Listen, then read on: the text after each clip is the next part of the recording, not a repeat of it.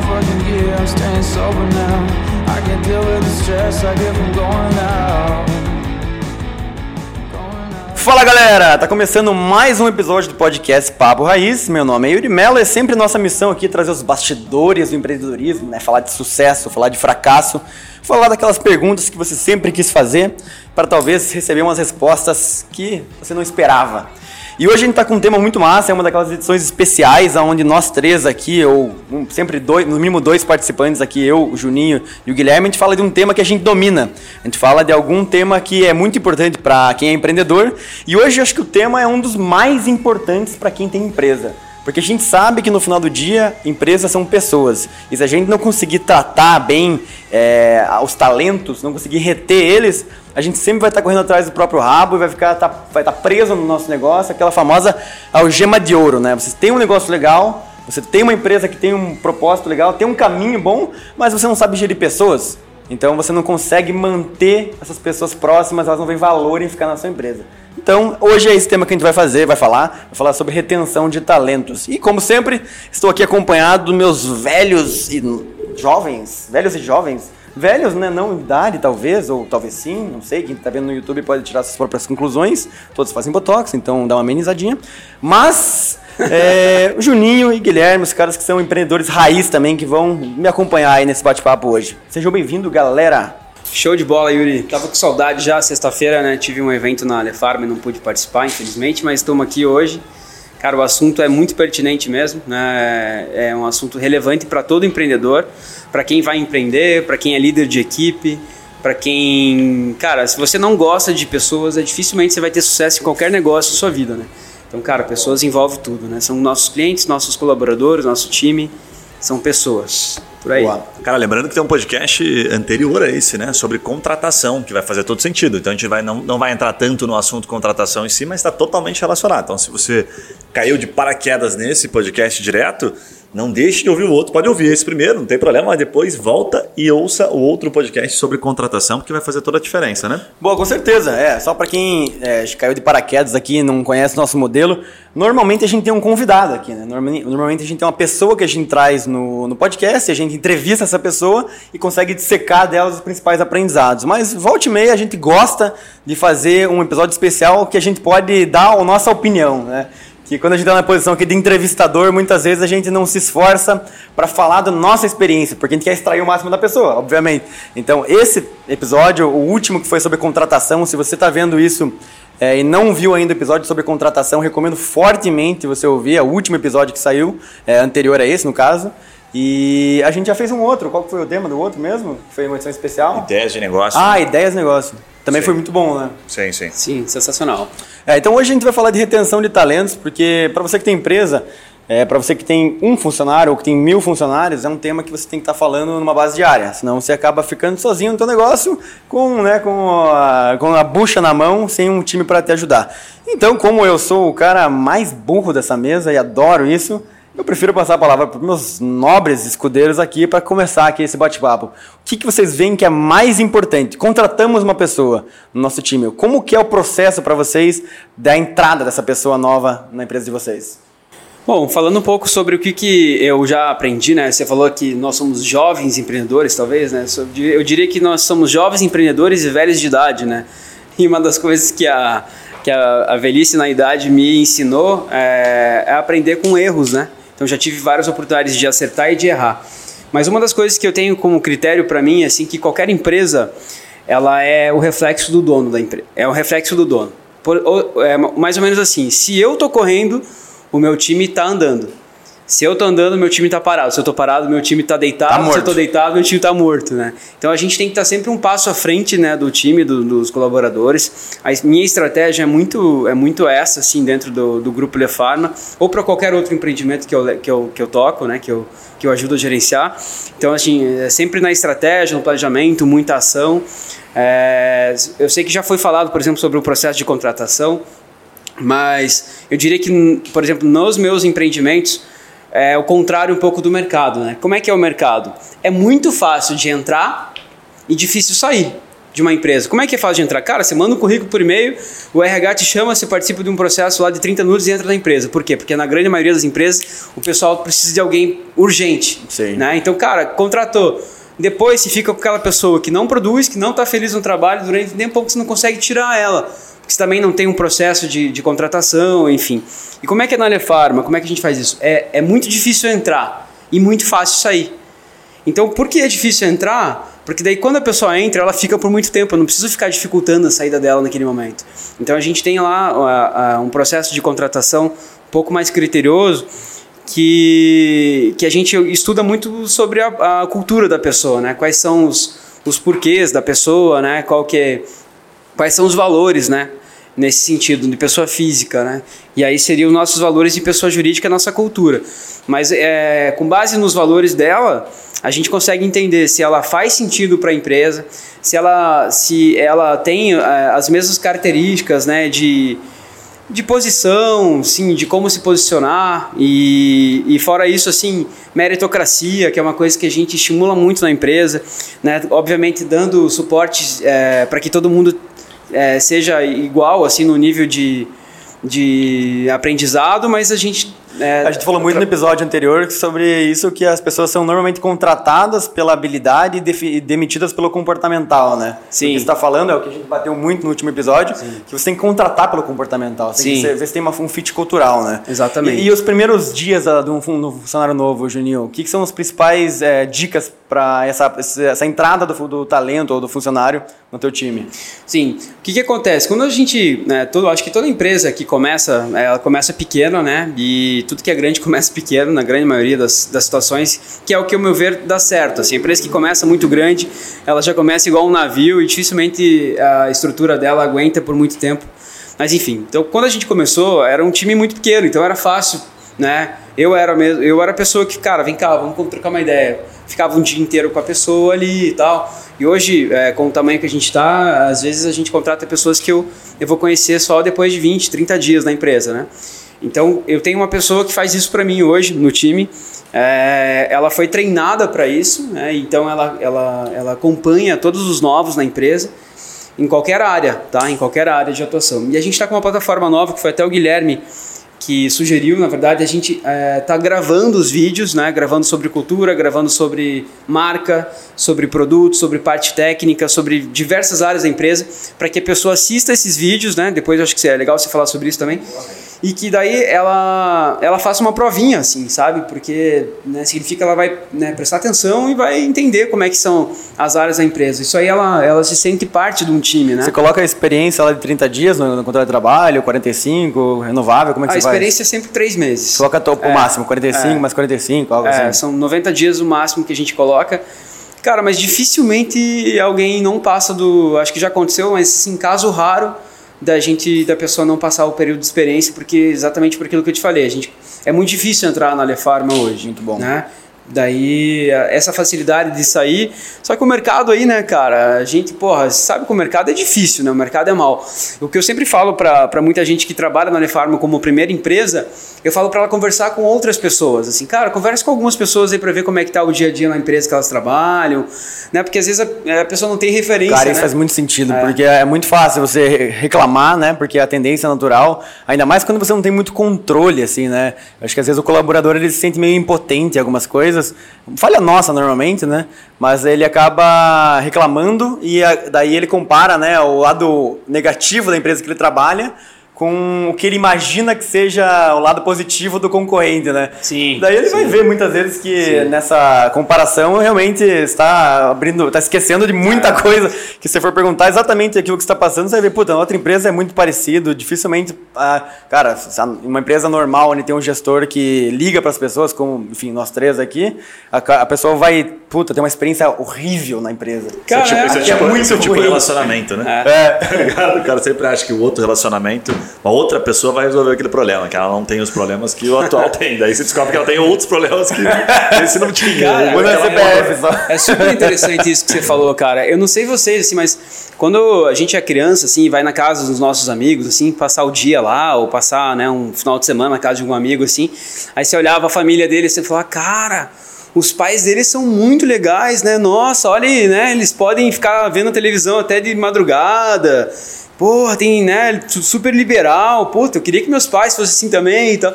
E daí quando o cara é na tua, ele pensava a mesma coisa. Porra, os caras, os pais aqui do, do meu amigo. Então, cara, a gente na verdade tá sempre achando que a grama do vizinho é um pouco mais verde, né? É, então a gente, né, só olha as coisas boas, assim. E uma das coisas que pegou pra gente, assim, com relação à, à pandemia que a gente está passando, do ano passado e esse ano, é, é que a gente fazia muito treinamento presencial, cara, na empresa. Então, cara, eram mais é, seis treinamentos por ano, cara.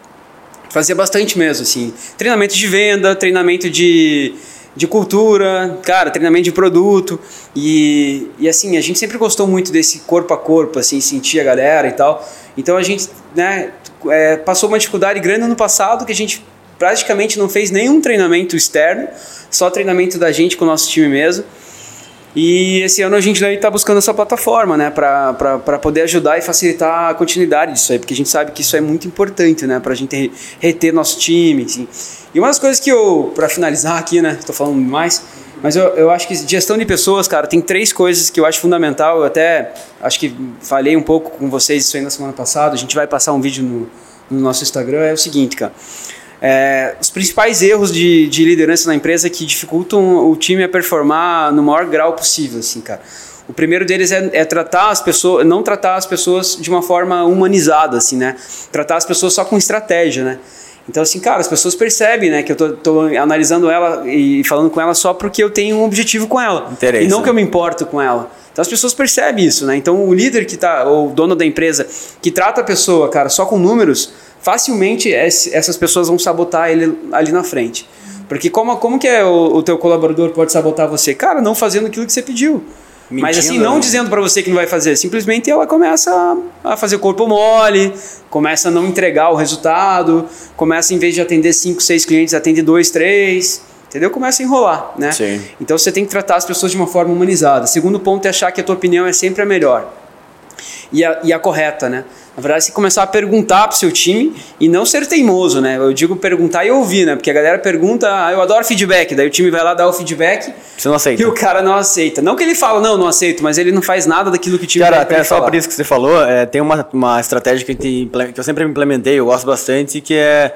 Cara, acho que muitas vezes a gente diz é, algumas coisas, mas as atitudes que, o, que nossos colaboradores realmente, realmente sentem. Tipo assim, é, eu ligo para você além de só números. Isso é uma. Todo mundo vai dizer isso. Se você perguntar para o gestor, você acha que ele não vai falar isso? Óbvio, né?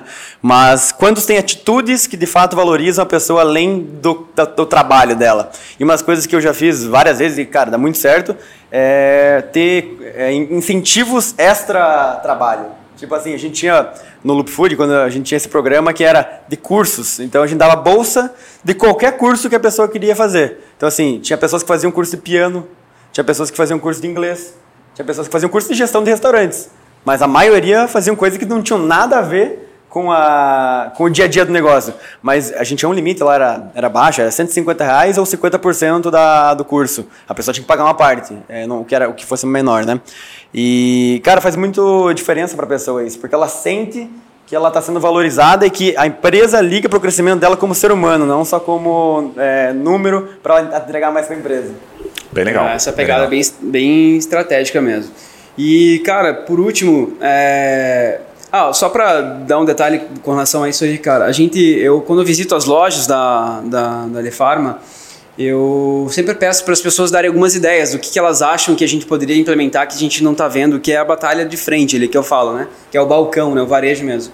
E a gente, elas mandam isso pelo WhatsApp e a gente implementa isso e depois a gente é, faz o reconhecimento. Ó, oh, essa ideia a Retorno. gente veio através do fulano de tal que deu, então Cara, todo mês tem ideias. E como é que você faz esse reconhecimento? Qual que é? Você faz uma reunião no, mensal? Faz não, não, um grupo cara, WhatsApp? No WhatsApp mesmo, no grupo do WhatsApp. Funciona igual. É. A gente está com um programa agora que ainda não rolou ainda, mas a gente vai premiar essas pessoas com viagens. Da hora. É, da empresa, que até o nosso amigo Eduardo que veio aqui fez o. A, Qual Eduardo? O Eduardo da Welcome Trips. Ah, aquele programa que você paga um pouquinho todo mês. Isso, enfim. isso. Ele está com uma startup de, de Esse episódio está muito bom, viagens, inclusive. É, o episódio da Welcome legal. Trips, que é uma agência de, de viagens animal aqui de Curitiba. E, cara, pô, se você premia a pessoa em grana, né? ah, dei 150 reais de prêmio porque ela, ela teve uma ideia boa. Cara, legal. Mas daqui a 20 dias ela já não lembra mais. É, cara, 150 eu, eu acho que assim, tem uma parte legal que a gente pode falar, que é a parte de, de definição de meta, assim, né, de premiação. Eu sempre gostei de ter meta financeira e não financeira. Então, no, no Loop, por exemplo, a gente sempre dava ingresso de cinema e voucher de restaurante. Cara, eu lembro até hoje, assim, um, gerente meu que, pô, o cara veio de baixo, ele era segurança de um, de, de balada, assim, o cara era grandão, fortão, não sei se vocês lembram do Will, que trabalhava na Lembro, loja lembro, do centro lembro. lá. Cara, era um cara assim que ele, né, adoro ele, hoje ele é- cresceu muito, hoje ele é empreendedor, ele saiu do, do Loop para abrir a própria empresa dele. E um cara que fala assim, cara, o, o Loop transformou ele como ser humano. E ele, eu lembro até hoje, ele bateu a meta, ele era gerente da líder da loja, e eu dei um voucher para duas pessoas para ele jantar no bar do Vitor. Cara, até hoje quando encontro ele, falo com ele, ele lembra daquela experiência. Sim, Porque é sim. marcante, sabe? Não, com certeza. Se você Camarão tivesse, do bar do Vitor, né? Tá louco, né? se tivesse pago isso em dinheiro, cara, provavelmente ele, É, ele ia lembrar, mas não teria a assim, mesma- não é uma coisa que ele Tipo, a empresa pra- proporcionou aquilo ali, né? Tem uma conexão Exatamente. direta. E como é que é lá só pra. Desculpa, gente, cortar. Quer finalizar? E por último, cara, a questão que eu falei ali é com relação à clareza, transparência, né? Então, assim, cara, a transparência é a base de qualquer relacionamento, né? Tanto em casa, né, com as nossas, com as nossas esposas, namoradas, filhos tal. É, franqueza, né, cara, clareza e, e a transparência. Então, eu digo sempre pro meu time lá, assim, cara, que, que a pior verdade, cara, é sempre melhor do que, do que a, a melhor mentira, mentira. né, cara? A Boa. gente, a gente é muito transparente.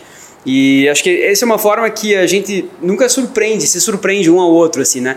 Porque eu vejo que tem gente que vem trabalhar na farma, cara, com, com trauma, assim, de outra empresa, que, pô, tava tudo 100%, cara, fui desligado da empresa.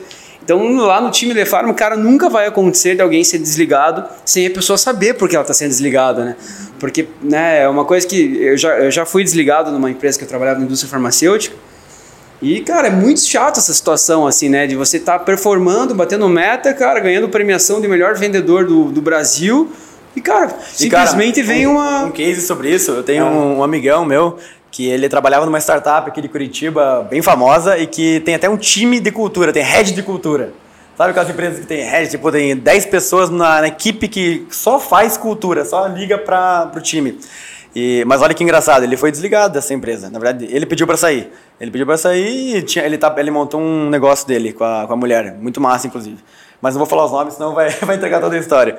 É, e ele saiu dessa empresa que se diz assim, mestre de cultura, super, puta, liga pra equipe, tem um monte de programa de treinamento. E, cara, ninguém ligou pra ele pra fazer o desligamento dele, pra dar um tchau, uma, uma festa de adeus, nada, zero. Simplesmente recebeu o documento pra assinar e passe bem. Então, tipo assim, às vezes é, é isso que você falou, assim, não adianta, né? Você tem que ser, tem que ser, ser coerente. Você tem uma cultura, você bate, daí no momento mais difícil você larga a pessoa, daí os caras vêm no podcast falar e queimam a empresa. Sim, sim, sim, sim. Mas E é isso aí. Como é que você faz a parte de onboarding ali na parte bem prática, assim, da, da Trimind, o dia a dia da, de novos entrantes? Legal, cara, isso que o Juninho falou, a plataforma, até para deixar claro aí, é superplataforma.com.br. Parece um negócio, nossa, uma baita plataforma, mas na verdade é uma espécie de um plugin, tá? Considere um plugin, ou um termo mais simples ainda, um WordPress é, pronto, tá? Um tema pronto que você instala, e aí você pode colocar lá o seu site, barra, por exemplo, assim, né? O site da sua empresa, barra cursos ou barra treinamentos, certo? E aí o que, que você faz? Você grava os treinamentos, sobe ele no YouTube e vincula nessa plataforma. Quais são as vantagens dela, basicamente? Tá? A vantagem é assim. Imagine agora, no meio da pandemia, né? Foi, foi assertivo, foi meio sem querer, a gente fez isso antes da pandemia. E o objetivo era treinar as pessoas, fazer um onboarding, né? Quando o funcionário entra, as primeiras semanas ali. Enfim, mostrar o básico daquilo que a gente geralmente faz quando é pequeno, né? Que o Juninho bem falou aqui, o empreendedor pega no colo, né? Ou pega na mão e fica explicando: olha, a gente começou assim, a nossa empresa, né? Foi eu e minha esposa que fundamos, e parari, parará, ele conta toda a história. Então, basicamente, você para um dia, grava essa introdução, certo? Aí coloca na plataforma. E o mais legal é o seguinte: você bota na plataforma algumas perguntas, você pode até embaralhar, como se fosse uma provinha, assim, uma plataforma de AD. Então você pergunta assim, por exemplo, lá no teu negócio: ah, o que, que a gente mais preza aqui na hora de é, atender o nosso cliente? Exemplo, supondo aqui, tá, com base na sua cultura. A gente preza em vender o máximo possível, a gente preza em ser sempre transparente. Então você embaralha desde a pessoa do estágio, a pessoa que, sei lá, que faz o cafezinho, independentemente da quantidade de pessoas da sua empresa, você passa por esta provinha. Então, introdução ao time, todo mundo reconhece né, a história da empresa e alguns valores que são padrões. Acho que isso faz toda a diferença e agora não preciso nem falar, né? No momento do Covid, que você tem que contratar a pessoa online, a pessoa não pode vir presencial, como é que você vai treinar ela? Então é uma forma de você treinar. Lá na TrueMind a gente fez o seguinte: a gente tem um que é padrão, então a gente tira um certificado. Lá nós trabalhamos com marketing jurídico, então ele tem que saber coisas, nuances que são bem específicas, ele tem que tirar o certificado. Então, do estagiário a qualquer tipo, qualquer cargo, tá? qualquer nível hierárquico, ele tem que passar por essa provinha, tá? Para ele se tornar um especialista em marketing jurídico. E depois, sim, aí ele vai ser encaminhado para o setor dele. Ah, então ele vai trabalhar com produção de conteúdo. Aí ele tem um cursinho específico disso. Tudo dentro da plataforma. Então, assim, posso falar com propriedade. É, cara, dá bastante trabalho fazer isso, gasta tempo, gasta dinheiro, né? Nada sai de graça.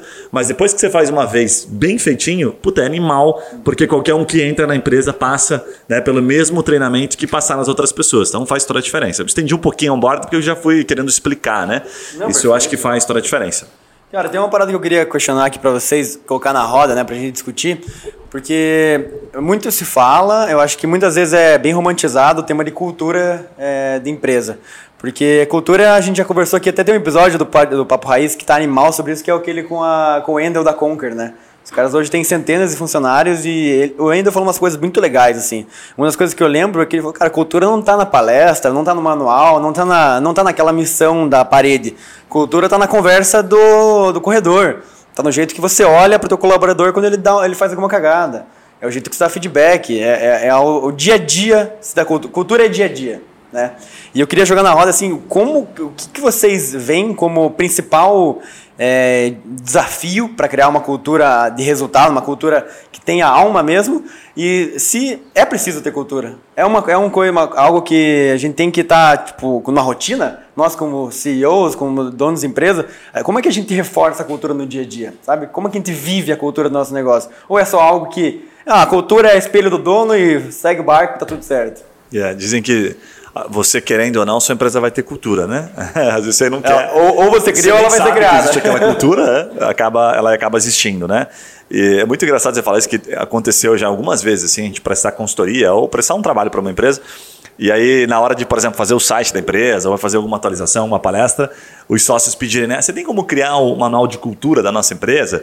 É, ou criar aquelas frases de cultura. O dono da empresa pedindo para você criar como é, consultor. Terceirizando, assim, né? Deu de cara, não tá. tem como. Mas é, por, e é super natural, a gente fala meio brincando assim, a pessoa não entendeu aquilo. E tá tudo bem, sabe? Falou, olha, já existe provavelmente alguma cultura, você tem os seus, as suas manias, aquilo que você fala para os seus funcionários, tenta resgatar. O que, que você fala o tempo todo para eles? O que, que você repete? Que é, isso que criou você. a cultura. É, pode ser que seja difícil, ruim você trazer outras palavras que você não está utilizando, né? outros métodos, porque vai ficar meio fake. Cara, mas pessoas, eu acho que assim, né? você criar a cultura é, assim, industrializar ela, é, não existe isso. Porque você vai querer você vai colocar a cultura que você quer ali daí, né? Tipo assim, eu gostaria muito que a cultura fosse de respeito, de humanidade, de resultado, de parceria, como uma família é no seu melhor, na sua melhor versão. E daí, na hora de dar um feedback, você fala, cara, deixa que eu faça isso aqui que você não sabe fazer. É, eu acho que, na minha, na minha opinião, assim, tá? A cultura ela tem, ela tem que ser algo muito é, simples, que as pessoas lembrem sem ter que colocar numa parede. Então, por exemplo, lá a gente tem três palavras que refletem bastante e que puta, tiveram que ser realmente muito é, enfatizadas o tempo todo. Você tem que relembrar aquilo para que a coisa realmente tome uma proporção legal. Hoje, depois de algum tempo fazendo isso, eu vejo que está muito claro e que eu vejo nas conversas ao redor, assim, as pessoas fazendo isso, tá? Então, a primeira delas é a transparência, que é o Juninho falou aqui. É fácil, é bonito falar, é romântico, mas a grande verdade é que a grande maioria das empresas não são tão transparentes, até mesmo os empreendedores. E é fácil você pegar isso, tem conversas às vezes que é, não são tão, tão claras, que não ficam ficam é, abertas né, às pessoas, então, desde faturamento. Tem algumas informações que são, obviamente, sigilosas, que são mais. É, é, que devem ser mantidas né, apenas em, em funções hierárquicas, hierárquicas, em níveis dá, diferentes. Dá, exemplo disso aí, Gui, que eu acho legal, porque às vezes a gente, quando a gente fala de transparência, parece que é uma transparência radical, né? Eu Cara, vou falar o lucro exemplo, da empresa para.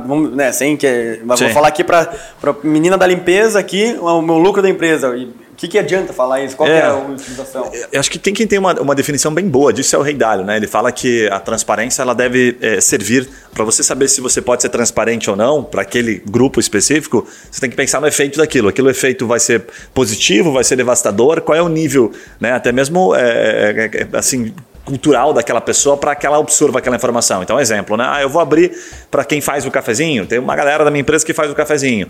Talvez não seja interessante se abrir o lucro para aquelas pessoas, porque aquilo pode ser muito impactante e elas não vão conseguir absorver de uma maneira positiva, que vai fazer com que ela renda mais. A não ser que o lucro for negativo, né? Tipo, a empresa dá um prejuízo para os caras Tipo, fazerem menos dar- café, né? não vou te dar é. aumento Não, é, mas, cara, tem gente que é assim, cara. Quando o negócio tá bom, não fala nada. Não fala nada, Mas né? quando tá ruim, fala o dia inteiro. Cara, eu não vou conseguir pagar você esse mês, hein, cara. Vai botando Porque terrorzinho. A gente, a gente tá acostumado aqui com o Papo Raiz, cara, com gente boa. Com gente bacana, gente honesta, mas tem empresário que é filha da puta. Sim. Tem, tem bastante gente aí, ruim aí, aí aquela imagem de empresário normalmente é esse Exatamente, estereótipo. né? Exatamente. Cara, a gente hoje, é, aqui, a gente convive com pessoas do bem, né? Com pessoas assim, cara, às vezes o negócio do cara quebrou, ele quebrou junto, né? O negócio, enfim, a gente não, a gente não convive com golpistas aqui, né, cara? Então, tem gente que é do mal mesmo, mas não é o nosso caso aqui. Então, a gente sempre fala brincando aqui de, de não compartilhar as coisas boas, vamos dizer assim, mas as coisas ruins também, né? Porque ficar só falando do ruim não faz sentido. Vira um jornal nacional aqui, né? A gente Perfeito. falou disso aqui nos bastidores, né? Muito bom. Só deixa eu fazer um disclaimer rapidinho aqui. Pra quem tá ouvindo, a gente tá fazendo uma live aqui pelo Instagram. E agora a gente vai encerrar a live. Então, galera da live aí, se você quer ver o vídeo inteiro, desculpa, escutar o episódio inteiro aqui do podcast, vai lá no Spotify. Daqui uns. Quantos dias, Tiagão, vai sair esse episódio? Daqui uma semaninha? Daqui uma semaninha vai sair esse episódio, então corre lá pra quem tá aí na live no, no Spotify, né? O podcast Papo Raiz. E você vai ter todos os detalhes do episódio completo. Então vamos continuar aqui. Bora, bora, bora, bora.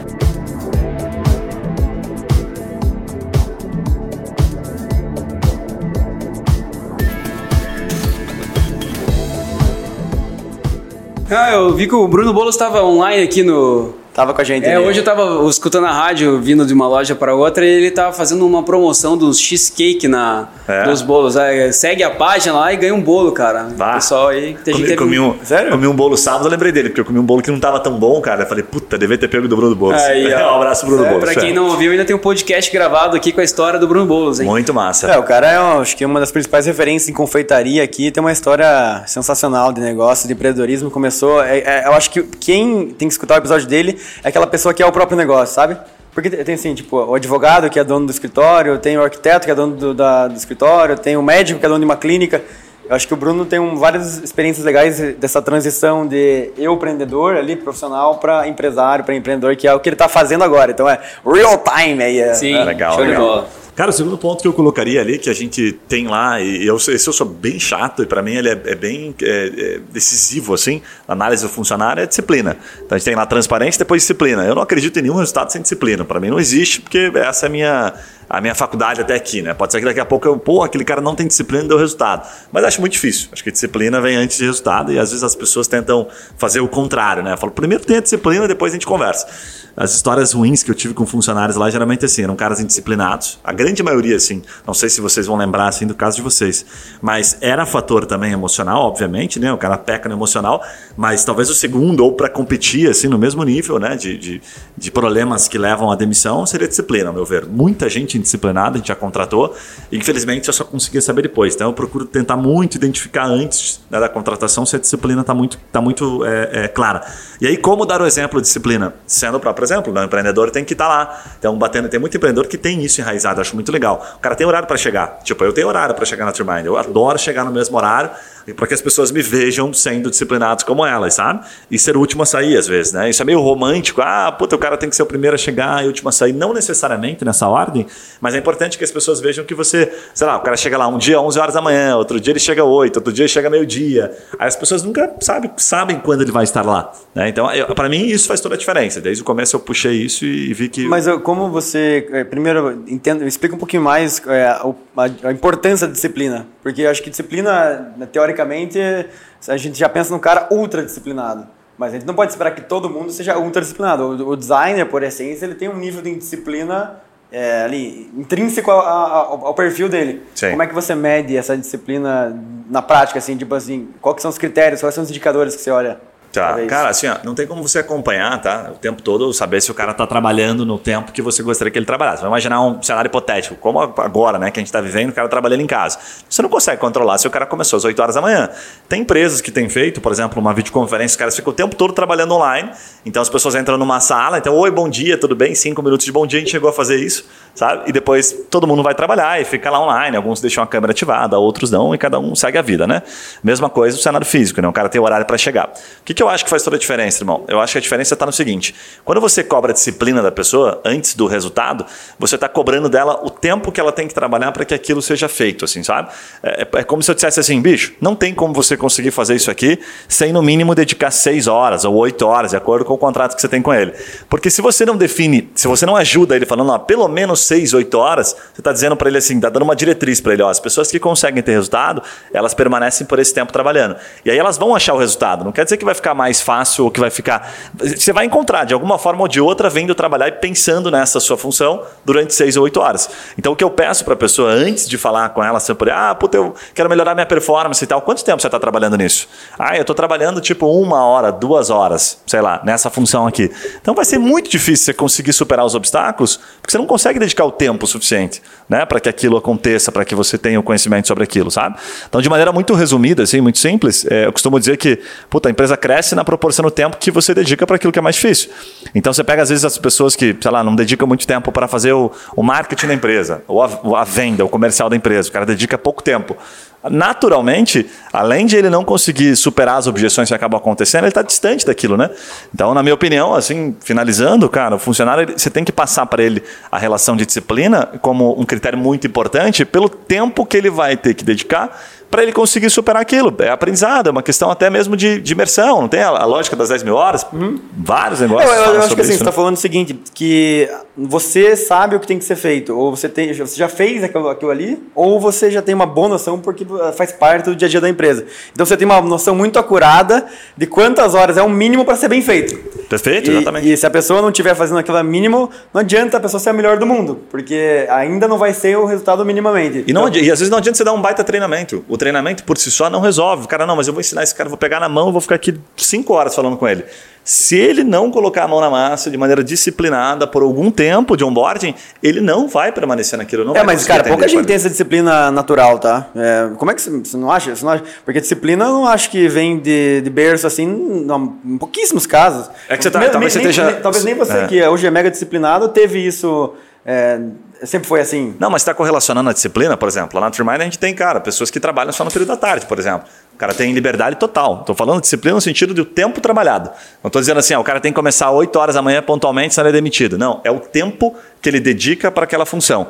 É a disciplina do fator tempo Mas dedicado. Mas você não mediria tá? isso pelo resultado dele, pelos KPIs deles ali? Você pode, só que depois que o cara já tem conhecimento sobre aquilo. Você está antecipando uma, São momentos, um são problema. fases. Acho que no começo o cara tem que ter tempo dedicado, atendendo, fazendo a função dele, tecnicamente, para que depois ele tenha a capacidade de escolher, né, dedicar menos tempo, enfim, autogerenciar. Né? Mas cara, isso é para a equipe sênior também, será? Porque... Cara, eu, eu, eu, acho assim, ó, o, que, o que o Gui define muito bem como disciplina, na, por exemplo, no projeto que a gente está fazendo junto lá de marketing digital na, na Lefarma, cara, é você ter poucos objetivos. Né, cara, você precisa crescer em isso e isso. Então, nesses dois aspectos, você vai ter que ter disciplina, por exemplo. Ah, mas tem que chegar às 8 e sair às 6 da tarde? Não. Não, nada Tem que ir no Cara, não. Então, assim, a disciplina é para ela chegar naquele resultado de alguma forma. Então, assim, como que ela vai fazer isso? Ela vai trabalhar sete dias na semana? Ela vai fazer... Daí é uma métrica que, às vezes, a pessoa, cada uma tem seu modelo. Mas, cara, o mais engraçado é que, por exemplo, eu sou um cara que me considero muito indisciplinado tá? E aí, você, e aí você fala, pô, mas como é que você tá tendo resultado, né? Cara, eu sou muito esforçado. Então, assim, talvez eu sou o cara que mais sua a camisa mas sou o que menos treina. Que é treinar seria a disciplina, né? Que você fala, pô, você tem que ter tantas horas com relação a isso. Sim. Mas eu acho que. Você é, o que mais faz gol, mas o que menos treina. Cara, o que menos treina, porque assim. O banheirão, você é o Romário, sentido, o Romário do time, assim. Cara, eu sou. Eu tenho um problema gigantesco, né? De concentração, assim e tal. Eu não consigo ficar muito tempo fazendo a mesma coisa, assim. Então, cara, eu tenho uma dificuldade enorme, mas eu tenho uma criatividade que supera isso. Então, eu, né, não, deixa comigo, vamos desenrolar, vai, vamos fazer agora, meio no improviso, né? Isso, claro, cara, eu acredito que se eu fosse, eu tivesse, por exemplo, a disciplina que você tem, que Sim. eu estou tentando, eu tenho 10% da disciplina que você tem. Mas se eu tivesse essa disciplina, cara, eu tava muito maior, tava gigante. Só que eu não tenho ela. Então, Mas que quantas que, horas por semana você dedica no teu negócio? o que, que eu faço com relação a isso? Sim. Eu contrato pessoas que me completam nisso. Sim. Então, cara, eu- na, na- na- no processo seletivo da Lefarma, se eu contratasse pessoas igual eu, que lá virava um, um, parque, de diversão, cara. literalmente. E se colocasse Yuri pra jogar, colocar ela, ia ser um Woodstock parque de diversão, né? Daí, Nossa, seria Daí muito divertido trabalhar, mano. o- Ah, é- seria a melhor empresa do mundo. Como é que é? O Alice no Mundo da- das Maravilhas com a doideira do improviso geral, assim, né, cara? Sei. Que delícia, Mas então, quando você pergunta pra mim assim, cara, quantas horas por semana você dedica ao seu trabalho? Isso pra mim é suar a camisa, por exemplo. Perfeito? Porque não é a minha disciplina, eu não chego nunca no mesmo horário, Certo. eu não saio no mesmo horário, Certo. eu não consigo ficar mais de uma hora numa reunião.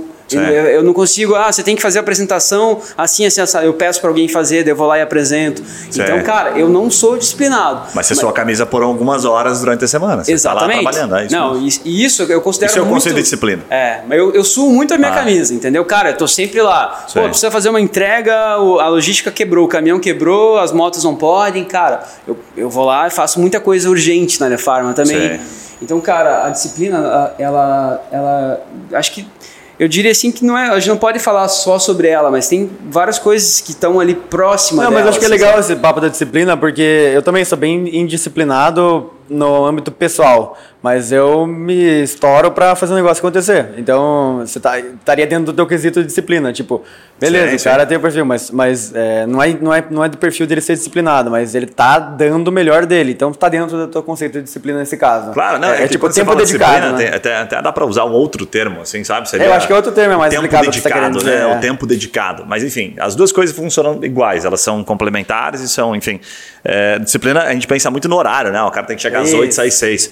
Nada a ver, já tive um monte de funcionário que, puta, era extremamente disciplinado que era uma merda o resultado do cara. Isso são regras, né? É, Isso aí não por é isso que eu falei, é né? Eu regra. falei, cara, a gente tem pessoas lá hoje na Turmine, tem caras que rendem demais de tarde e de noite. Então o cara só começa depois do almoço, já sei, sabe? Só que o cara sabe. O que quando ele pergunta assim, cara, mas quanto tempo é o ideal? Eu falo, puxa, pelo, pelo menos umas 8 horas. Se você se dedicar seguindo esses critérios que a gente falou aqui, você vai conseguir encontrar o resultado e vai bater o segundo indicador. Acho que a disciplina como indicador é perfeito, que é aquilo que a gente faz lá, né? Sim. Cara, independente do horário que você vai fazer, me entrega esse indicador aqui. Sim. Sabe? Só que deixar claro pra ele, ó, por esse tempo aqui é o ideal. Por que, que eu falo que isso? Cara, porque a gente superestima, superestima a nossa capacidade. A gente acha que é mais inteligente do que a gente realmente é. Faz sentido. Sabe? E aí a gente acha que vai fazer Mas aquilo é o em cara que pouco tem tempo. autoestima, tá? É, não, o cara acha que vai fazer aquilo em pouco tempo. Não, eu faço isso aqui em umas duas horinhas. Eu sempre isso. que tiver na frase, isso é uma coisa que eu aprendi com o antigo sócio, sempre que tiver na frase, não, é só. Quando eu entrar na frase, é só fazer isso aqui, é só aquilo ali, cara, esquece. Não é né? só. Pode, pode esquecer, porque aquilo ali não é só aquilo. Nunca é só aquilo que você pensa que é, sabe? Então é pela, por uma questão de superestimar. Existe uma relação de tempo dedicado que é importante. Cara, deixa eu puxar uma. Vamos dar uma pivotada aqui pra gente ter É, vários Eu temas. acho que é, o- é super- é muito sobre a personalidade de cada pessoa, né? E quando a gente falou que a empresa é cara do dono, cara, você imagina aqui, por exemplo, como é que é o Papo Raiz hoje, né? A gente, a gente pô, tem, são três personalidades diferentes, mas as três dominantes.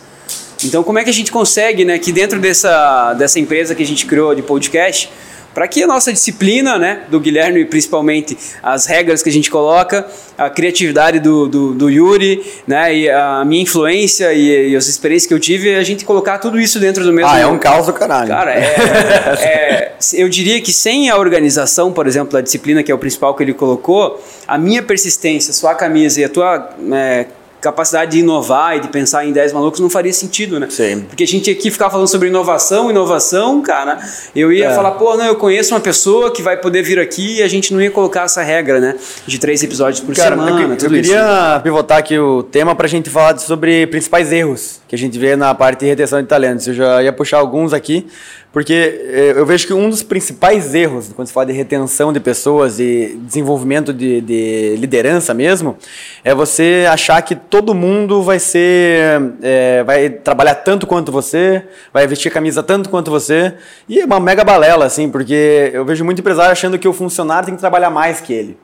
Que o funcionário ele é tipo um, um- servo da empresa e ele e ele está sentado numa cadeira só aproveitando e querendo crescer. E eu acho que isso, além de não funcionar, porque o funcionário fica desmotivado e desvalorizado, além disso, não funciona para o resultado é, esperado porque você fica frustrado. Cara, a, a gente é dono do negócio.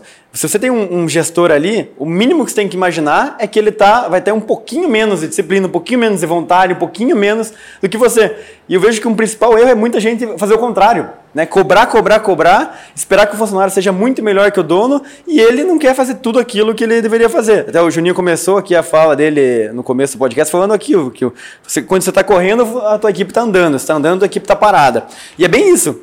Normalmente o gestor, é, muitas vezes eu vejo isso, né? O cara é, tá correndo ele quer que a equipe esteja batendo recorde de, de corrida de, de 0 a 100, né? Então, isso é um grande erro, na minha opinião. Sim. Cara, eu até vi um post hoje do Davi Braga, é, filho do, do, Kepler. do Kepler, e ele falou, ele, ele deu um print, cara, numa, num direct que foi enviado para ele, que é mais ou menos assim, Davi, não vejo a hora de começar a empreender, trabalhar pouco e ganhar muito comprar meu primeiro carro, apartamento, colocar meus funcionários para fazer tudo para mim enquanto eu só descanso. Não aguento mais estudar, quero trabalhar. Me ajude a pensar numa ideia boa. Daí o Davi escreveu assim: Eu conto ou vocês contam? então, cara, então basicamente tem gente que vive nesse, nesse mundo de, de maravilhas. Por quê? Porque tem, tá cheio de empreendedor de Vou abrir uma empresa para ter mais liberdade, né? É, então, cara, exatamente, cara. Então aí é o primeiro erro do cara, né? Sobre a, a, a, maravilha de ser empresário. Eu acho que você tem mais né? flexibilidade, né? mas falar que tem mais liberdade é um erro grotesco. Né? É, totalmente. Não, não Agora, falando sobre erros, cara, tem um erro que eu gostaria de compartilhar aqui, que é um, é um clichêzaço, né? Quando a gente fala em ah, confiar no funcionário, né? acreditar nele e tal. É um clichê porque, assim, clichê no bom sentido. Isso todo mundo fala. Agora, na prática é bem difícil, né? Algumas funções são muito complexas, que você, geralmente, quando a empreendedora está crescendo, você quer que ele faça do teu jeito. Por exemplo, eu tenho esse, esse mal. Até superei, hoje eu me sinto muito mais tranquilo, mas eu acho que eu me libertei, né? Porque, como você brincou lá das, das algemas de ouro, é, é, é, a lógica assim, puta, eu atendo tão bem, cara, eu queria que eles atendessem igual, né? Fossem iguais a mim. E aí, puta, pra você se libertar disso, cara, é muito complicado. Então, eu acho que isso é um erro comum no sentido de querer que as pessoas atendam exatamente igual a você. Então, dar um treinamento e deixar, deixar claro, né? A forma como você gostaria que elas atendessem. O que você pode, eu costumo fazer até isso, mas com uma certa dificuldade, é falar, cara, eu gosto de atender dessa forma forma. Crie o seu próprio estilo de atender. Eu vou te falar algumas coisas que geralmente eu faço, e aí você pega aquilo que servir para você. E você cria o seu próprio estilo. Então no começo foi muito dolorido, principalmente no comercial, porque é o coração do negócio. Então, pô, o cara atender meu cliente de uma maneira diferente de mim, certo? E, e, e puta, eu ficar com medo do cara não fechar negócio. Então o que aconteceu? Eu dei um tempo para que aquilo né, fizesse sentido e comecei a ver a conversão, comecei a ver as pessoas fecharem negócio. Aí eu falei, cara, agora estou liberto. Tipo assim, ela atende diferente de mim e ainda assim consegue gerar negócio. Aí eu, puta, aprendi na marra. Mas aí você já puxou um outro erro grotesco, assim, que é querer ser controlador, né? Você quer, você quer ter cultura, você quer escalar teu time, mas você quer controlar tudo à sua volta. Então acontece muito isso, de você não aceitar o outro fazer diferente. Não aceitar a pessoa passar pela fase de aprendizado. Você quer encurtar o caminho e sair do, do dia que você estava fazendo o comercial, no outro dia, um funcionário que você acabou de contratar fazer tão bem quanto você. E se ele não fizer, ele que está errado. né? Então, isso é um erro gigante, porque tem um período de, que a gente fala de rampagem, né? E além do cara ser, tem que ser bom, o cara tem que ter o próprio jeito. É um exercício de desapego, de você falar assim, cara, eu faço um jeito, mas ele pode fazer um jeito melhor ainda. Porque o jeito, o jeito que eu faço é, é meu estilo. É, Sim. É um exercício de desapego Sim. também. Cara, uma das coisas que a gente é, já errou lá, é, e eu já errei, foi contratar uma, uma pessoa no time errado né, da empresa. Uma pessoa, por exemplo, muito boa para uma área que estava começando na empresa. Então, assim, às vezes a pessoa ela, ela, ia precisar, por exemplo, de muito feedback, de muito suporte, de verba, de uma coisa que, cara, meu negocinho tava, tipo, começando na área que eu contratei ela e ela seria uma pessoa sênior já, para uma coisa que estava começando a engatinhar ainda. Então, o time errado da pessoa. E aquilo, aquela pessoa, por exemplo, em vez de ela me ajudar, ela me deu muito mais trabalho, né? Tipo, ela, ela veio de uma posição muito alta para a empresa no time que a empresa não tava, tipo, um cara que era um diretor de uma empresa, um gerente... Para a área que ela atuou, né? Então, Entendi. assim, sei lá, vamos, vamos citar o um exemplo aqui. Eu acho que até o Gui, se a gente conversou esses dias na empresa, eu estou precisando, né? Tava precisando contratar uma pessoa para movimentar o online, né? Geral, né? o site, as, as plataformas e tudo isso. Só que, cara, a gente ainda está engatinhando nessa área, vamos dizer assim, né? A gente tem 20 anos de empresa e essa área é uma área meio recente. E Daí eu falei, cara, vamos pegar uma pessoa top. Ele falou, cara, a pessoa top, ela vai te dar muito trabalho nesse momento. Pega uma, mais ou menos, uma júnior agora aqui, né, que está começando, porque daí ela cresce junto com o negócio, junto com a empresa. Então, um dos erros nossos, por exemplo, ah, o cara, pô, tô com uma startup aqui, como é que eu faço? Aí o cara tira uma pessoa CLT de 25 mil de reais por mês, CLT, Pra, paga 10 dá um vesting pra pessoa. É, paga 10 e, cara, você tá fudido, cara. Por quê? Porque, cara, a pessoa ela tá acostumada com, com cartão de crédito sem limite, ela está acostumada de, de não fazer muita continha, né, de pensar numa empresa grande, ela está acostumada a falar, não, a gente tem que colocar uma pessoa para isso, uma pessoa para aquilo, uma pessoa para aquilo, na verdade ela vai ter que fazer isso tudo sozinha. Sabe o que isso me lembra, cara? Lembra aquele case que o Ben Horowitz traz no livro dele? Eu não vou lembrar dos, dos termos, mas ele divide o gestor. É, vou usar uma palavra assim, que não é exatamente o que ele usa, mas é receptivo do gestor proativo. Tipo, o cara que está numa grande empresa, que, que, é o dia a dia desse cara? Cara, ele chega de manhã, ele abre os e-mails, depois vem a agenda dele pronta de uma secretária, ele está sempre sendo demandado para liberar orçamentos, para autorizar uma compra de alguma coisa, para ele está sempre é, com um problema para resolver. Ele é receptivo. E é animal isso, né? Porque chega numa fase onde a tua empresa está tão bem organizada que você está só no estratégico. É perfeito. Mas isso é a realidade de 1% das empresas. 99% das empresas é o cara que tem que ser ativo. Né? Nós três aqui. A gente tem que estar tá pensando todo dia no próximo passo da empresa. A gente tá, tem que estar tá pensando todo dia em como inovar, em como ser melhor, em como dar o próximo pulo do gato no negócio. Sim. E esse cara que você tirou dessa empresa que era receptivo, ele simplesmente não tem essa mentalidade. Ele vai chegar no teu escritório e vai esperar. E aí? que, que eu vou resolver hoje? Sim, sim. E é, comum isso acontecer, né, cara? Se colocar, contratar uma pessoa na fase errada, né? Eu acho que isso é uma é, frustração enorme, tanto para a empresa quanto para a pessoa.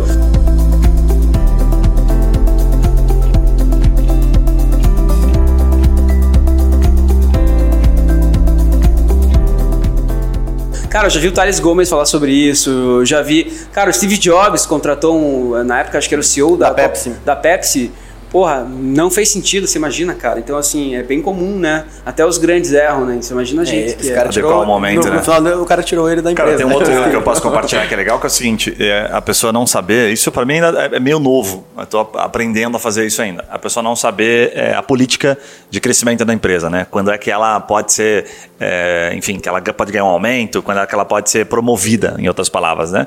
Esse tempo eu até estava estudando sobre isso, e aí falava-se no estudo, né, que pô, tá, as multinacionais, ela elas é, promovem alguém uma vez por ano, certo? Mas desde que exista uma janela, né, uma oportunidade para aquele próximo estágio. Então, tipo, ah, tem uma vaga aqui em cima, alguém subiu, alguém né, se aposentou, o cara um foi novo... embora. Isso, coisas nesse sentido. Então, está muito claro quando a pessoa entra, né?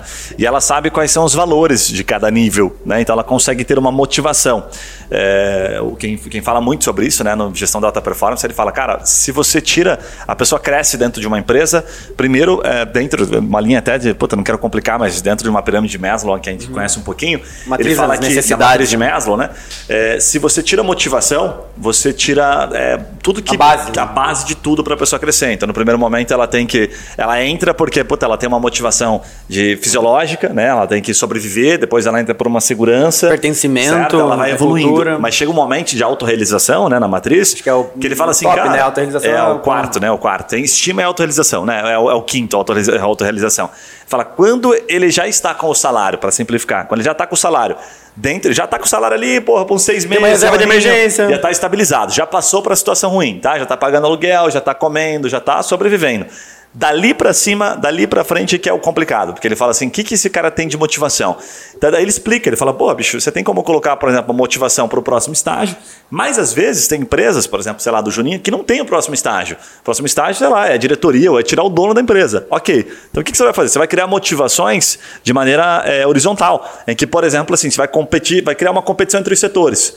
Então nós vamos fazer uma competição aqui do, do funcionário que mais é, ganha elogios, que mais consegue ter feedbacks, sabe, durante esse trimestre. E aí você mantém uma motivação. Em outras palavras, é mais ou menos fazendo analogia para o esporte, é, é o cara que no esporte consegue falar, puta, eu vou baixar aqui em 10 centímetros, né, dependendo da, da, do esporte que ele pratica, eu vou baixar em 10 milésimos, segundos, enfim, aqui. milésimos, eu vou alcançar, vou dar o meu melhor a partir disso. Se a empresa não consegue fazer esse exercício, cara ferra porque tira motivação e o cara vai trabalhar por trabalhar. Aí complicou o negócio. É, tem uma parada que eu sempre falo assim, Isso cara. É bem difícil isso, hein? É, é bem difícil. Eu, eu, eu, acredito que, cara, é mais do que o financeiro, porque daí o financeiro, vamos pegar o exemplo que você usou, a pirâmide de Maslow, ela traz lá que o financeiro está lá no meio, assim. Depois que você já tem a subsistência, vem ali a parte de segurança, daí entra muito financeiro nesse ponto, né? Sim. É, mas eu acho que, assim, acima tá duas coisas que mantém mais o colaborador que o próprio salário, o próprio bônus, que é ambiente de trabalho e o plano de crescimento. Sim. Então assim, o ambiente de trabalho é o cara se sentir no lugar que ele pertence. Tem muitas pessoas que isso já é suficiente. Sim. Que ela nunca vai sair daquela empresa porque ela pertence a uma cultura que ela concorda, ela se encontrou. E ela não precisa crescer. Tem pessoas que simplesmente isso já, já é suficiente.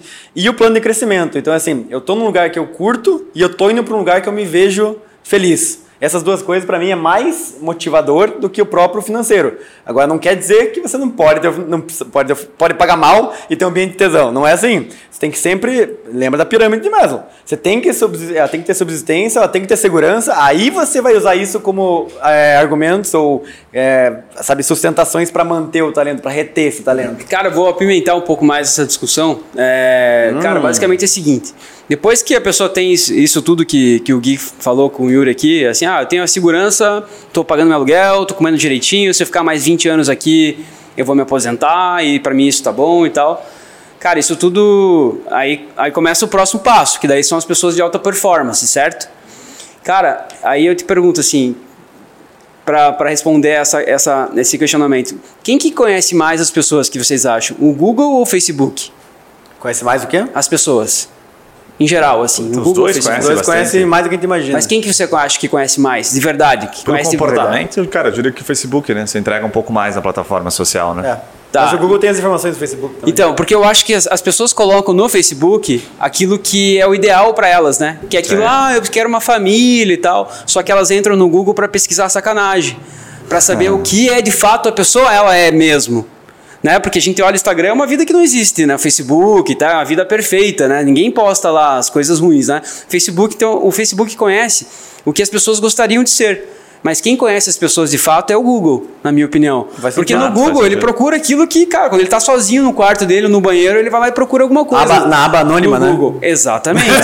então, cara, quando a pessoa, quando a empresa entende o que a pessoa está procurando de fato, quando ela, a empresa é o Google da pessoa, ela sabe exatamente o que, que a pessoa precisa para continuar lá por mais tempo. Boa. Cara, daí que é a sacada de você trabalhar a alta performance da pessoa. Falar, cara, essa pessoa, ela é. Daí é uma forma personalizada. Cara, ela é movida por desafio.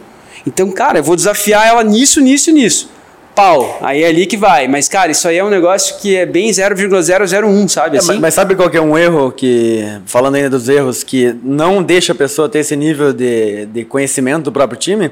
O Andrew Grove fala isso, que todo gestor pode ter no máximo 6 a 8 pessoas diretamente ligadas a ele. E o que quer dizer isso? Que essas 6 a 8 pessoas você precisa conhecer profundamente. É isso que ele fala. Você pode, ele tinha lá na Intel 50 mil funcionários. Mas ele como CEO, ele era CEO da Intel, né, o Andy Grove. É, ele como CEO, ele tinha seis a oito pessoas que estavam diretamente sob a responsabilidade dele, vice-presidente, diretoria. E esses caras, você tem que fazer conversa semanalmente. E não é só conversa sobre o, as, os indicadores, sobre a estratégia, é sobre a pessoa sobre, cara, é, e aí, como é que você está vendo os teus próximos anos aqui? Como é que está a tua família? Como é que estão os teus principais medos, desafios? Então, a mentoria, que é um negócio que eu gosto muito de aplicar, é, na opinião do Andy Grove, também é obrigatória. Exatamente por isso que você falou. Agora, e o resto do time? E os outros 48 mil funcionários, 49 mil funcionários?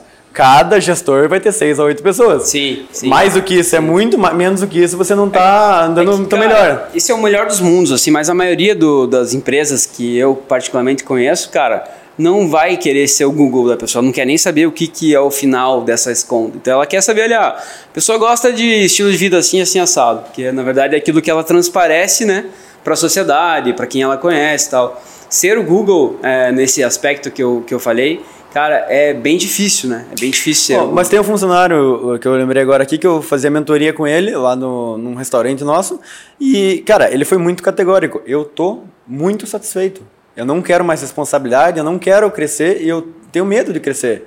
Cara, você é, não saber disso, você perde esse cara. Ele é muito bom no que faz e às vezes até para a empresa é ótimo. Cara, ele está numa posição, o cliente adora ele, está atendendo super bem e você ainda não precisa estimular esse cara que ele ainda vai dar o melhor dele. Tá de sacanagem. É muito, é muito bom para a empresa. Sim. Mas ele não é o cara que você vai, pode contar quando você precisar abrir uma outra loja. Sim. Não é o tipo de cara que vai crescer junto com a empresa. É que a gente não citou algo que é padrão. Você só descobre isso fazendo esse tipo de conversa sim, um a um. A gente cara, não citou algo que é padrão, que é meio lógico, né? Quando a gente vai fazer isso, você tem que saber qual é o perfil das pessoas, né? Que é o que a gente estava falando e você também.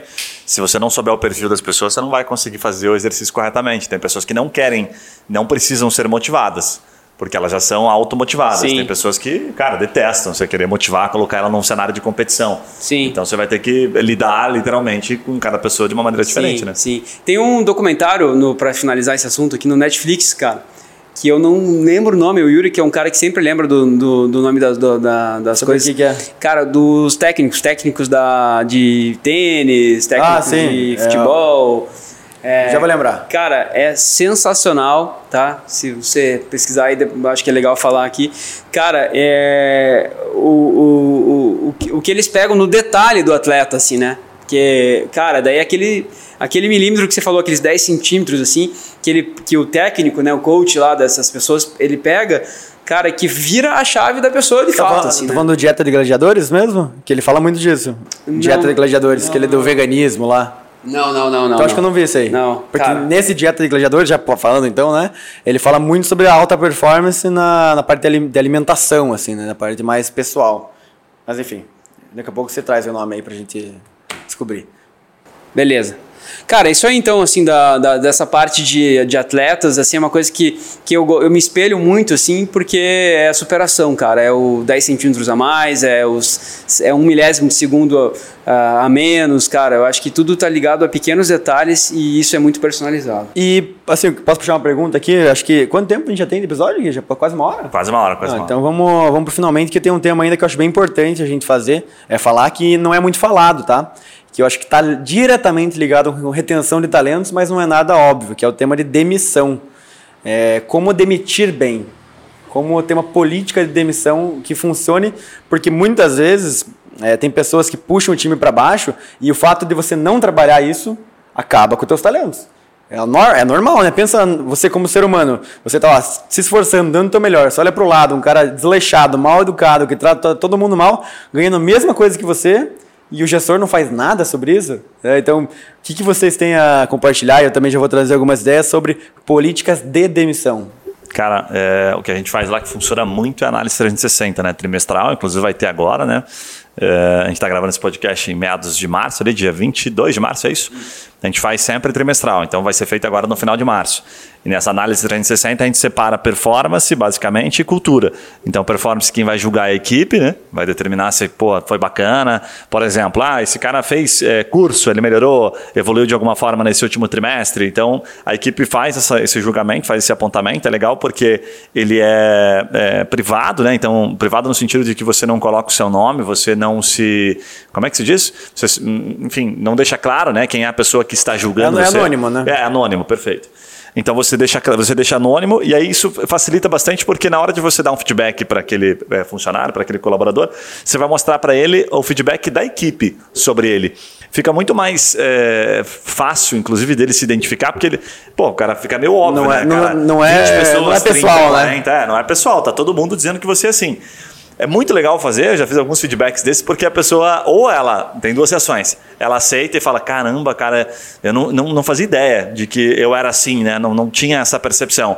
Ou é um momento que você enxerga que a pessoa, puta, realmente está muito fechada na casinha dela, e ela vai dizer assim, não, cara, acho que tá errado isso aqui, não é assim que eu me comporto e tal, então, ok, sua opinião é contrária ao que a maioria está dizendo. Perfeito. E aí, para concluir, por que, que eu acho a análise 360 muito top?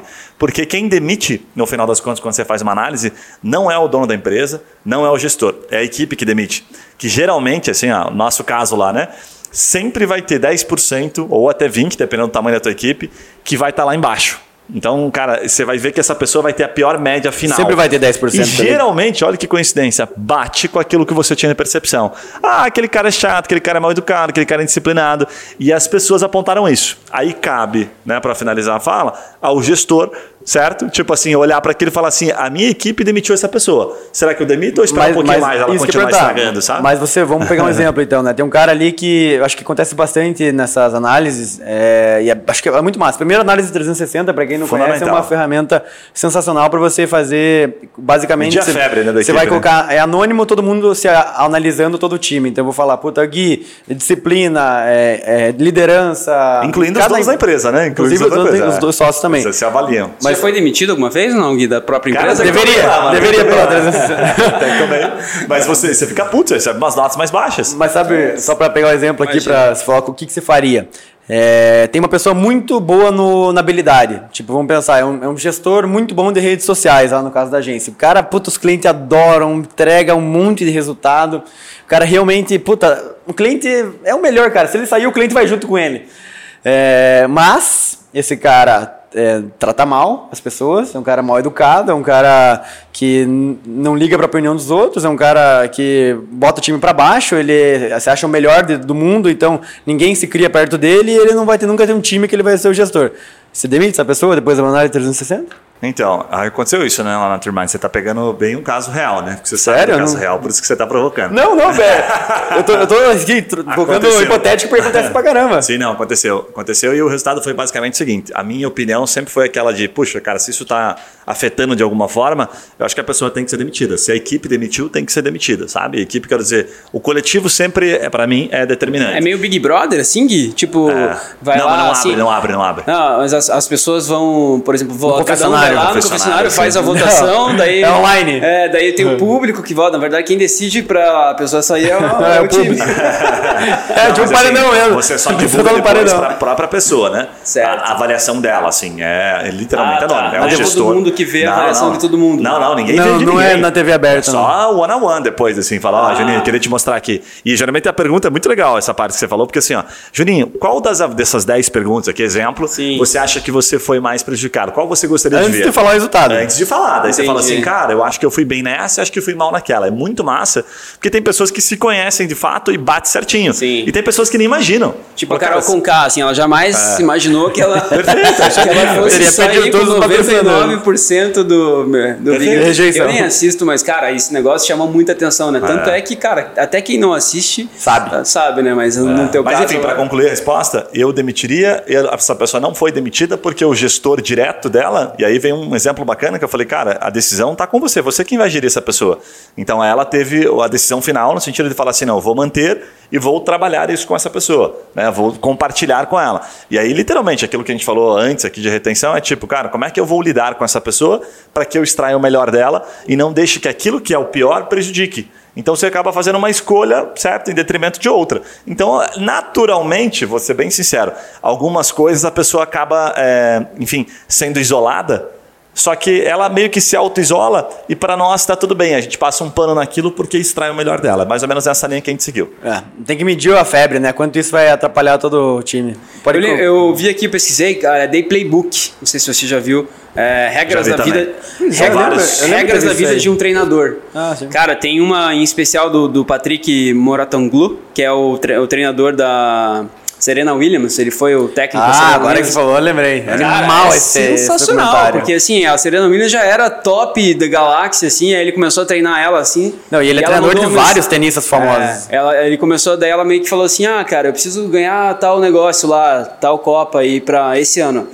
Daí ele assim, é, se você continuar jogando desse jeito, você nunca vai ganhar mais nada. Daí, tipo, Nunca ninguém tinha falado isso para ela, assim, entendeu? Assim, ela nunca recebeu uma resposta desse, desse nível. Isso desafiou ela. Então ele já fez isso porque ela precisava de um desafio para ela mesma. Cara, é sensacional. Muito bom. Assista quem não assistiu. Cara, mas só para complementar o que o Gui falou, é, independente da metodologia, é, eu acho que é, 360 é, é, é, sensacional, mas a pessoa, o gestor, ele tem que ter a noção que a, a cultura tem que reinar. O que eu quero dizer com isso? Você não pode, é, de jeito nenhum, na minha visão, né? Posso estar errado, é manter alguém que está fora da tua cultura. Ponto final. Para mim isso é bandeira vermelha, fim de história, não tem conversa. Então tem empresas que mantêm os funcionários a vida inteira e esse cara está tá sempre fora da cultura. Passa, coloca panos quentes, faz vista grossa, é, olha para o lado, é, sabe? Às vezes até defende a pessoa perante pessoas que são da, da cultura. Então é muito difícil a pessoa ter a facilidade de demitir qualquer um que está fora da cultura, porque você vai analisar os números da pessoa é aquela pessoa, sabe aquela pessoa que não está sempre aí deitada, devagar, não, não, motiva ninguém, não é referência para ninguém, mas sempre entrega o resultado no final do mês. Ela sempre mata a meta, porque ela é gênio às vezes, ela é muito inteligente. Mas, cara, essa pessoa, além de, do, do benefício imediato de bater a meta da área dela, ela está influenciando positivamente ou negativamente a empresa, o resto do time. Para mim, se você perceber que a pessoa está influenciando negativamente o resto do time, mesmo que seja o CEO da empresa, ele tem que ser demitido. Porque essa pessoa está levando todo mundo para baixo, por mais que ela fique por cima. Fato. Sim, eu já trabalhei é, 14 anos em indústria multinacional de é, indústria farmacêutica. E, cara, já tive muito tipo de chefes, assim, né? E hierarquias diferentes, assim, por, por onde eu passei. E, cara, é, essas experiências me, me fizeram crescer muito para que eu não repetisse esses mesmos erros na, na minha própria empresa, cara. Então, assim, hoje no, no Alefarma, assim, eu ainda não rodei essa Análise essa, 360. análise 360. Está dentro do nosso planejamento. A gente ainda não fez, porque a gente é, precisava arrumar um pouco é, em alguns pontos, assim, porque eu não sabia se esse feedback ia ser positivo ou negativo lá dentro. Eu poderia, de repente, ter um... Ter um é, ter uma surpresa, assim, meio ruim com isso tudo. E a gente queria, é, antes de fazer isso, treinar individualmente as pessoas para que elas tivessem oportunidade antes de melhorar, para depois a gente Acho que avaliar. podia elas. assustar muita gente. É, eu acho que sim, cara. Eu acho que sim, porque, vamos lá, faça a, a roda a avaliação 360. E aí, cara, a gente descobre que tem sete pessoas para desligar do time. E aí você descobriu e você não vai desligar? Entendeu? É. Você não vai desligar? Você tá com a responsabilidade na você mão, vai né? ter que fazer alguma coisa. Então, assim, antes de, de tornar as pessoas destrutíveis no meu time, eu preferi treiná-las para que a hora que eu fosse fazer a prova, elas estivessem mais preparadas para Mas é isso. tesão isso, porque você é, querer implementar, você percebeu uma, talvez uma, uma deficiência na empresa. Falou, cara, não- como é que eu vou Sim. cobrar a pessoa algo que eu nunca treinei ela, né? Sim, perfeito. Isso também é uma Exatamente. coisa. O 360, às vezes, só a intenção de aplicar ele, né, e, a- e saber os benefícios já faz você também mudar algumas coisas. né? Perfeito, exatamente. Eu acho que eu tive três situações só de demissão em seis anos que eu tô, que eu tô como CEO da, da empresa. Que assim, foram claras o motivo da, da pessoa né, ser demitida. Né? Ela, ela mesma falou, cara, é, tipo, eu mereço. Mas o normal é demorar demais, né, cara? É, Muitas é. vezes demora Então, demais. No, no último caso, a gente esperou um pouco, passou um pouco do tempo, que não foi legal, mas, cara, é mais um aprendizado, né? A vida é assim, né?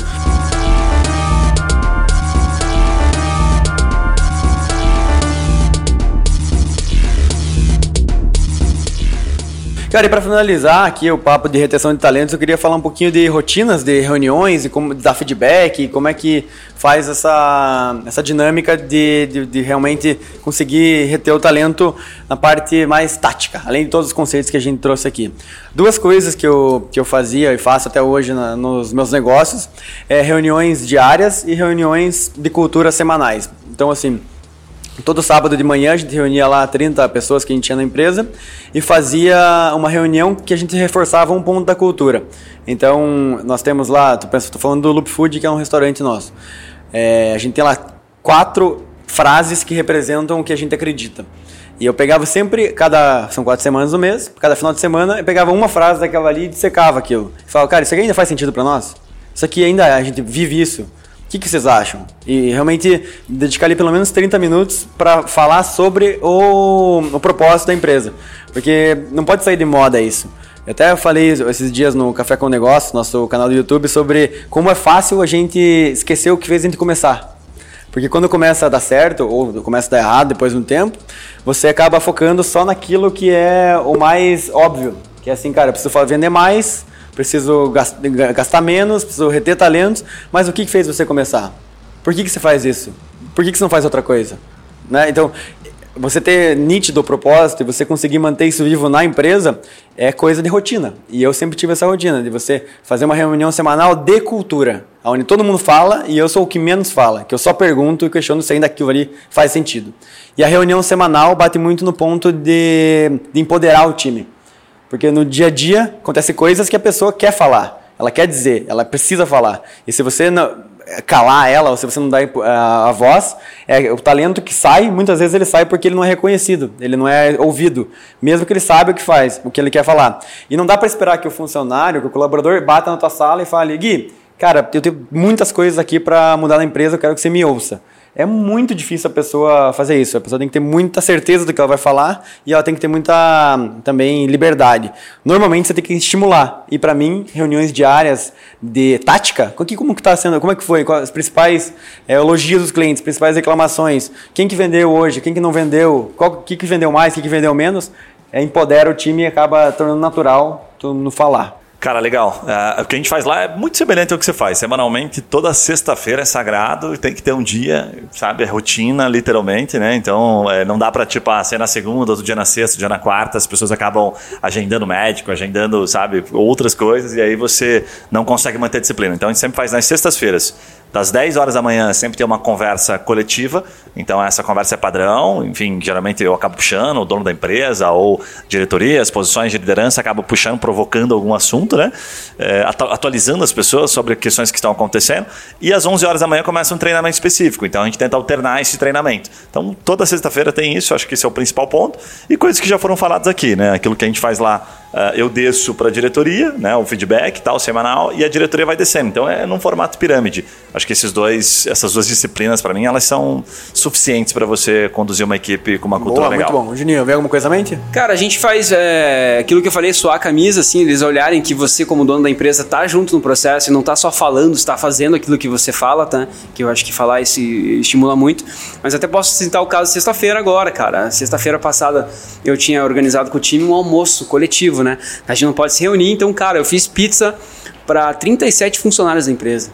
Então, cara, foi uma pizza bacana, assim, o pessoal, né, pediu os sabores lá e tal. Então, ah, cara, você entregou na casa de todo mundo? Não, é, eles trabalham hoje na, na, nas lojas físicas, né, na sede, no CD e, e, na loja em Ponta Grossa também. Então, a gente fez, a gente assou as pizzas lá na, hum, na, na, empresa na, e, e, a gente trabalho. entregou com os nossos, nossa própria logística, né.